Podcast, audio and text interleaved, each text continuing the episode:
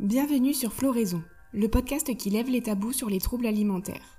Je suis Julie, et ici, je vous livre des bouts de vie, les dessous d'un quotidien trop longtemps rythmé par les troubles alimentaires. Osez montrer l'invisible, osez avouer l'inavouable, pour dénoncer, se sentir moins seul, aider, soutenir, éclairer l'entourage.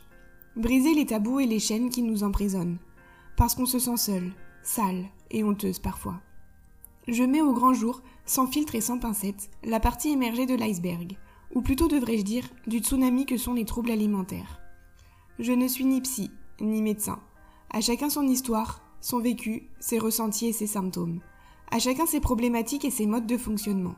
Il s'agit d'exemples me concernant, de mes prises de conscience, de mes réflexions personnelles, de mes expériences et façons de voir les choses.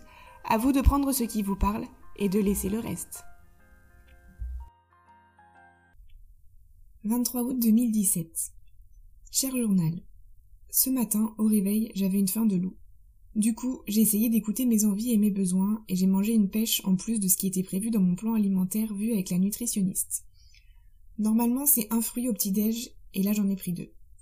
Sur le moment, j'ai pas réfléchi. J'ai juste écouté ma faim et mes envies comme une personne normale en fait. Et puis après coup, mon mental a commencé à s'emballer et l'angoisse a monté. C'est bizarre, mais c'est comme si dans ma tête il y avait deux voix. L'ange et le démon, qui se répondaient sans cesse. Il y a cette voix qui me dit que c'est trop, que je n'aurais pas dû, que je vais grossir, que j'aurais pas dû avoir faim alors que j'avais mangé ce que la nutritionniste m'avait dit de faire, que c'est pas normal. Et de l'autre, la voix qui tente de me rassurer, de me calmer et de me raisonner. Aujourd'hui, ça donnait à peu près ça. Pourquoi t'as mangé cette pêche en plus? T'aurais pas dû? T'es nul d'avoir craqué comme ça? C'est même pas normal, t'as vu tout ce que la nutritionniste te dit de manger dans ton plan alimentaire? C'est déjà énorme, et c'est déjà censé te faire prendre du poids, et toi, grosse vache, t'as encore faim? Tu veux grossir encore plus ou quoi? Allez, allez, c'est pas grave. Au pire, c'est qu'un fruit, c'est pas calorique, c'est pas comme si t'avais mangé plein de pain et beurre en plus. Dans une pêche, y a quoi? Allez, 50 euh, calories à tout casser, c'est rien du tout. Certes, 50 calories, c'est rien, mais c'est toujours ça en plus que t'aurais pu éviter quand même. Allez, ressaisis-toi, au pire, on dira que c'était ton fruit de ce midi que tu prendras pas à la place et du coup ça fera la même chose. Ça compensera et au final sur la journée t'auras quand même respecté ton plan alimentaire et t'auras pas mangé plus. Bah oui, mais si ce midi j'ai quand même envie d'un fruit, je fais comment? Tu te prives, tu dois pouvoir tenir. Tu vas pas me dire que tu as faim quand même avec tout ce que t'as bouffé ce matin? Sauf qu'arrivé au dessert du midi, j'en ai quand même envie et je sens que si je prends pas de dessert, je tiendrai pas jusqu'au repas suivant. Il faut que je prenne un truc quand même. Allez, un petit abricot. Sachant qu'une portion normale pour les abricots c'est deux ou trois, donc ça fera toujours moins qu'un fruit entier, et ce soir j'essaierai de vraiment pas prendre de dessert. Sauf que le soir il s'est passé exactement la même chose que le midi. J'ai craqué, entre guillemets, sur un dessert. dessert qui était une compote, je précise. Et j'ai tellement culpabilisé, j'étais tellement fatiguée d'avoir assisté à ce dialogue incessant toute la journée dans ma tête. Ouais, toute la journée au travail, pendant les pauses, en lisant, en marchant, en parlant avec une amie. Cette bataille m'avait littéralement vidé de mon énergie et le dîner a fini encore une fois à vider les placards et la tête dans la cuvette jusqu'à 23 heures. Tout ça pour, tout ça pour une pêche en trop. Une pêche en trop. Bah oui, quitte à vomir, quitte à, quitte à se faire du mal, autant, autant me remplir un maximum, autant profiter pour manger tout ce que je veux et me faire plaisir entre guillemets avant. Cette crise, c'était ma soupape de décompression, comme une cocotte minute que l'on ouvre pour laisser la pression s'évacuer. Cette crise, c'était le seul moyen que j'ai trouvé pour faire diversion et ne plus écouter ces deux voix insupportables dans ma tête. Et enfin, cette crise m'a servi à déculpabiliser, en vomissant mon repas du soir avec la crise, car au moins j'étais sûre de n'avoir pas trop mangé dans la journée.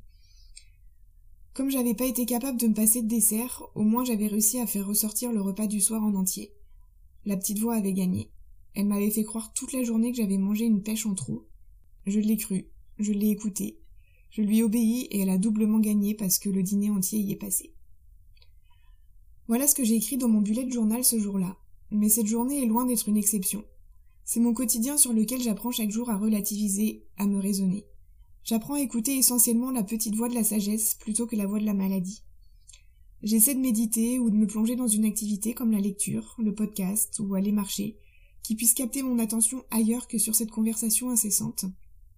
J'essaie de me demander ce que ferait ou penserait une personne non atteinte de troubles alimentaires dans ce cas. J'essaie de me dire aussi que de toute manière j'ai du poids à prendre, donc tant mieux si je mange plus et qu'autant que j'augmente mes apports avec de bons aliments comme les fruits, entre autres, mais aussi les bons gras, les protéines, les féculents, plutôt qu'avec des, gâteaux industriels, des bonbons ou je ne sais quoi. Euh, voilà, avant de terminer cet épisode, euh, je voulais vous faire prendre conscience qu'une personne atteinte de troubles alimentaires a besoin de contrôler. Mais genre tout contrôler. Pas uniquement son assiette, mais aussi tout le reste en fait. Les sorties, les horaires, euh, je sais pas, le film qu'on va regarder entre amis, vraiment tout contrôler. en fait, c'est quand il ou elle veut, avec qui il ou elle veut. Nos vies sont réglées comme du papier à musique à la seconde près, des jours à l'avance. ça rassure. Face à la vie, à ces incertitudes, on a l'impression de maîtriser au moins quelque chose. Et puis aussi et surtout, on va pas se mentir, euh, l'un des traits de caractère principal d'une personne atteinte de troubles alimentaires, c'est d'être perfectionniste, c'est d'être hyper exigeante envers elle-même. Donc c'est aussi un moyen de s'imposer des règles toujours plus strictes, euh, toujours plus difficiles et toujours plus restrictives. Il n'y a aucune place pour le plaisir ni pour la spontanéité, la vie est rythmée et dirigée d'une main de fer par des expressions du style je dois faire ça, je dois manger ça, je ne dois pas faire ça, il faut que... Voilà, j'en passais des meilleurs.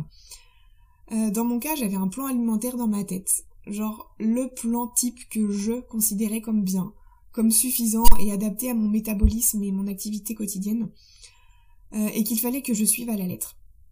Euh, tout comme quand j'avais prévu d'aller courir par exemple à telle heure, euh, tant de kilomètres, et qu'il se mettait à pleuvoir, genre, euh, c'était la fin du monde quoi. Ou bien que, j'avais invité une copine chez moi à manger et qu'elle me dit à la dernière minute, bah en fait on peut pas reporter à la semaine prochaine, j'ai un empêchement là à la dernière minute. mais c'était la catastrophe en fait, tout s'effondrait autour de moi, c'était la panique. Genre comme s'il y avait un petit grain de sable qui venait enrayer la machine, mais je me disais mais genre mais je vais faire quoi de ma soirée maintenant? Je vais me retrouver seule face à moi-même, mais c'est pas possible ça. Et encore une fois, la solution, bah, c'était de passer la soirée à me, remplir et à me vider pour, euh, bah voilà, pour faire abstraction de, toutes ces angoisses, pour, euh, pour essayer de les apaiser. Bref, je m'arrêterai là pour aujourd'hui. Euh, cette petite conclusion me donne encore plein d'idées pour des prochains épisodes, donc c'est trop chouette. En attendant, n'hésitez pas à me laisser un petit commentaire sur mon Instagram, donc julie avec deux ou me laisser un avis sur Apple Podcast si l'épisode vous a plu, s'il a fait écho en vous, ou bien si vous en avez appris plus sur ce qui peut se passer dans la tête d'une personne de votre entourage. Je vous dis à dans 15 jours. En attendant, je vous souhaite à toutes et à tous une belle semaine. Prenez soin de vous, ne vous jugez pas et n'oubliez jamais que vous avez plus de force en vous que ce que vous l'imaginez. La maladie ne vous définit pas, elle ne détermine pas qui vous êtes ni ce que vous faites. Elle est juste une étape de votre vie, un tremplin, une lumière pour venir mettre au grand jour ce qui sommeille en vous et que vous refusez de voir. La chrysalide peut être très dure et très longue à percer, mais croyez-moi, joli papillon, avec un peu de patience, de persévérance et d'erreur aussi, l'envol n'est pas loin, mais surtout, il est possible.